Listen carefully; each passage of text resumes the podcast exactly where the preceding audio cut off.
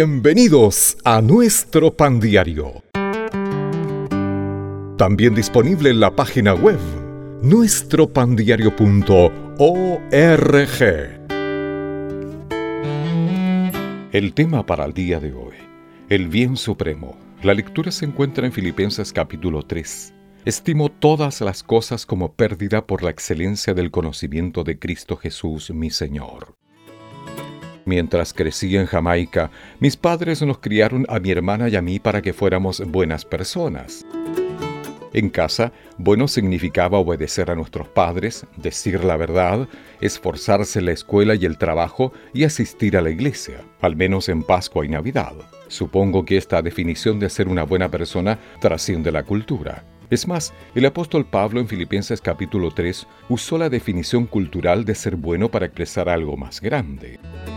Cuando Pablo era un judío devoto del primer siglo, seguía la ley moral al pie de la letra. Había nacido en la familia correcta, tenía la educación correcta y practicaba la religión correcta. Era un buen hombre hecho y derecho y según la costumbre judía. En el versículo 4, Pablo escribe que podía jactarse de su bondad si quería, pero les explicó a sus lectores que no bastaba con ser bueno. Sabía que, aunque era bueno ser bueno, no era lo mismo que agradar a Dios. En los versículos 7 y 8, Pablo escribe que agradar a Dios supone conocer a Jesús. Consideraba su propia bondad una pérdida al compararla con la excelencia del conocimiento de Cristo Jesús. Somos buenos y agradamos a Dios cuando nuestra esperanza y nuestra fe están puestas solo en Cristo, no en nuestra bondad. Señor, ayúdame a recordar que conocer a Jesús es el camino a la verdadera bondad.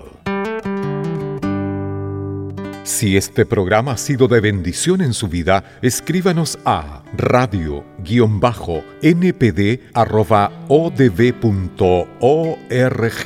Hasta un próximo capítulo.